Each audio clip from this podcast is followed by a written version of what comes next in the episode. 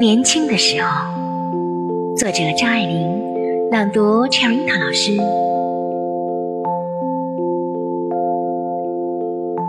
潘汝良读书有个坏脾气，手里握着铅笔不肯闲着，老是在书头上画小人儿。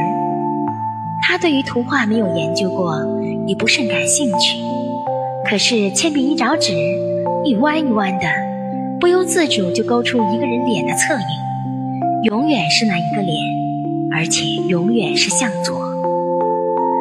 从小画惯了，熟极而流，闭着眼能画，左手也能画，唯一的区别是，右手画的圆溜些，左手画的比较深色。